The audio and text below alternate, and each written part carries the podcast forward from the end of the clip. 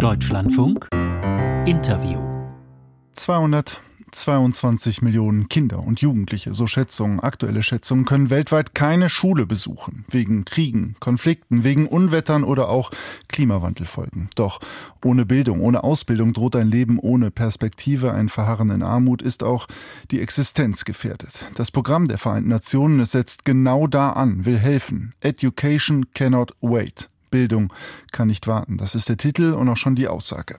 2016 gegründet geht es nun darum, Geld zu sammeln für die kommenden Jahre, für die Zeit von 2023 bis 2026. Dazu kommen heute in Genf Länder, Organisatoren, Institutionen zusammen. Deutschland gehört zu den Organisatoren der Konferenz, ist dort vertreten mit Bundesentwicklungsministerin Svenja Schulze von der SPD.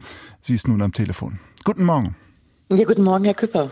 Frau Schulze, es ist ja bereits bekannt, Deutschland gibt 210 Millionen Euro bei dieser Konferenz, ist einer der größten Geber damit. Auf wie viel Geld hoffen Sie da heute insgesamt? Naja, wir hoffen darauf, dass die Lücke, die im Moment noch da ist, und die sind rund 1,5 Milliarden, die für die nächsten vier Jahre gebraucht werden, dass diese Lücke ge weiter geschlossen werden kann. Und wenn es richtig gut läuft, dann werden wir hier 800 Millionen zusammenbekommen. Und das ist auch dringend notwendig. Sie haben die Zahl genannt. 222 Millionen Kinder im Schulalter sind eben von Konflikten, von Krisen, von Notsituationen betroffen. Aber das Schlimme ist, das sind dreimal so viele wie noch 2016.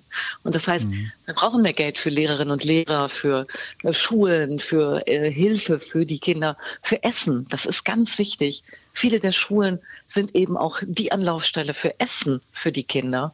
Und deswegen ist dieses Geld wirklich sehr, sehr wichtig. Aber wenn ich Sie richtig verstanden habe, sind 1,5 Milliarden insgesamt gebraucht. Dann, Sie setzen jetzt heute Hoffen auf 800, dann würden noch in etwa 700 Millionen fehlen. Das ist das Geld für die nächsten vier Jahre. Und mhm. äh, solche Geberkonferenzen finden dann in regelmäßigen Abständen statt. Und deswegen ist das sozusagen der erste Aufruf jetzt für die nächsten vier Jahre. Äh, und Deutschland hat ähm, dort eine sehr langfristige Zusage gemacht. Und das ist auch wichtig. So eine Schule, die baut man nicht in einem Jahr, sondern äh, da braucht man einfach auch langfristige Gelderzusagen. Und damit haben wir hier eine sehr, sehr gute Rolle eingenommen, dass wir für die nächsten Jahre eben das Geld zugesagt haben. Sie haben es gesagt, Deutschland sagt für längeren Zeitraum tun. Sie hoffen jetzt heute auf 800 Milliarden. Wie viel lässt sich denn damit dann machen? Also, wie gesagt, die Zahl 222 Millionen Kinder, Jugendliche, die ist ja auch bekannt. Genau.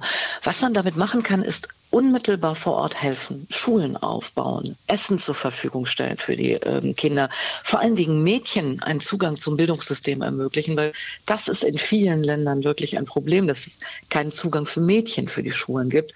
Aber wir wissen, wenn es keine Bildung gibt, dann ist eben die Chance, danach einen Job zu bekommen, sehr, sehr gering. Das heißt, Kinder, die ähm, ohne Bildung aufwachsen, sind wiederum von Armut betroffen, können ihre eigenen Kinder meistens auch nicht in die Schule schicken. Das ist eine richtige Spirale, die dann da entsteht. Deswegen ist es so wichtig, ganz vorne anzusetzen, mhm. Schule zu ermöglichen. Diese Spirale soll durchbrochen werden, das ist ja logisch plausibel. Aber Frau Schulze, das Geld ist ja das eine. Das andere ist aber ja wirklich helfen zu können. Also ja. wie wollen Sie das sicherstellen? In Syrien beispielsweise jetzt im Zuge der Erdbebenkatastrophe, aber vorher auch schon unter Assad. Da musste man ja nun wirklich schmerzlich feststellen, da konnte nicht geholfen werden, obwohl geholfen werden wollte. Mhm. Was macht man? Ja, das ist eine ganz schwierige Situation und da gibt es gar nicht so eine ganz einfache Antwort. Das ist nicht schwarz und weiß.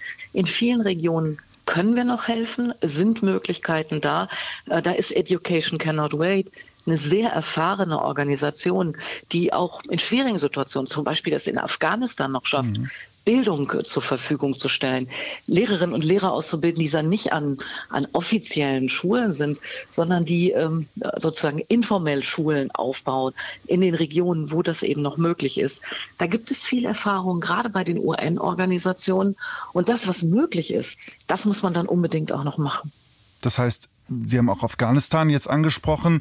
Da sind ja die Taliban nun an der Macht. Die verhindern. Bildung für Mädchen, zumindest für junge Frauen, dann für Frauen auch generell. Ist das der einzige Weg, über solche Institutionen, internationale Institutionen, da, da reinzugehen? Denn Ihr Haus hatte ja ursprünglich auch mal ähm, die Entwicklungshilfe dorthin ausgesetzt, weil man eben auch nicht direkt in den Kontakt mit den Taliban sein möchte.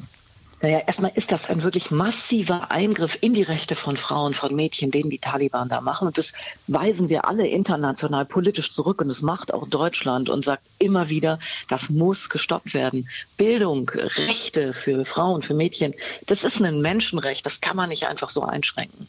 Ähm, wir sehen aber auch, das, was die Taliban da gerade machen, ist, dass sie ja Frauen verbieten wollen zu arbeiten, auch bei internationalen Organisationen. Und damit können wir bestimmte Leistungen gar nicht mehr erbringen die eben Frauen vor allen Dingen ähm, auch äh, in dieser Gesellschaft leisten. Ähm, so, und jetzt sind wir in einem Dilemma. Ähm, das sind Menschen, die Hilfe brauchen, 28 Millionen inzwischen Afghanistan. Und es ist aber gar nicht so einfach, äh, dort noch Hilfe zu leisten. Deswegen habe ich die Hilfe erstmal ausgesetzt und wir haben jetzt nach vielen Diskussionen vor Ort entschieden, wir machen die Projekte wo Frauen weiter arbeiten können und wo wir vor allen Dingen Frauen auch erreichen. Wir machen das nicht, wo die Taliban uns zwingen wollen, äh, Frauen durch Männer zu ersetzen. Äh, diese Projekte stellen wir jetzt ein. Aber die anderen, das, was noch geht, das führen wir fort, weil wir wollen nicht, dass die Frauen da doppelt bestraft werden, dass wir uns sozusagen auch noch zurückziehen. Und das ist eine Linie, die werden wir jetzt hier auch auf der Konferenz diskutieren, weil in so eine Richtung wird äh, auch Education Cannot Wait gehen. Mhm. Ist das Konsens zwischen den Geberländern oder zwischen den Teilnehmern der Konferenz? Denn es sind ja nicht nur Geberländer, sondern auch Länder, in denen geholfen wird, der Südsudan beispielsweise. Ja, das ist nicht ganz einfach. Ähm, das ist auch wieder so eine äh, Situation, wo wir hier miteinander diskutieren. Aber sehr viele gehen auch in diese Richtung und sagen, das geht nicht. Wir können das nicht akzeptieren, dass die Frauen äh, aus den Projekten rausgehalten werden sollen, dass sie keine Hilfe mehr bekommen. Und äh, wir ändern unsere, ähm, unsere Hilfe dort in diese Richtung, dass Frauen erreicht werden müssen und dass Frauen auch dort arbeiten können müssen. Das heißt, dieser Grundsatz, wer bezahlt, bestimmt, der gilt da nicht, sondern es ist ein ständiges, wenn wir nochmal das Beispiel Afghanistan nehmen, ein ständiges Ringen, weil man weiß, wenn man die Hilfe einstellt, dann trifft es eben auch die Schwächsten.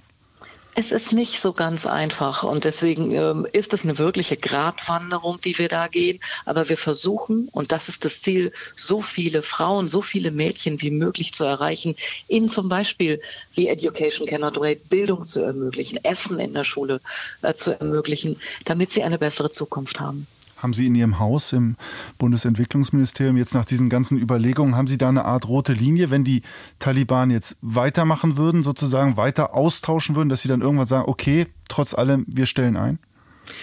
Naja, die Linie, die wir jetzt haben, ist von Frauen für Frauen und da, wo Frauen erreicht werden, da führen wir die Hilfe weiter.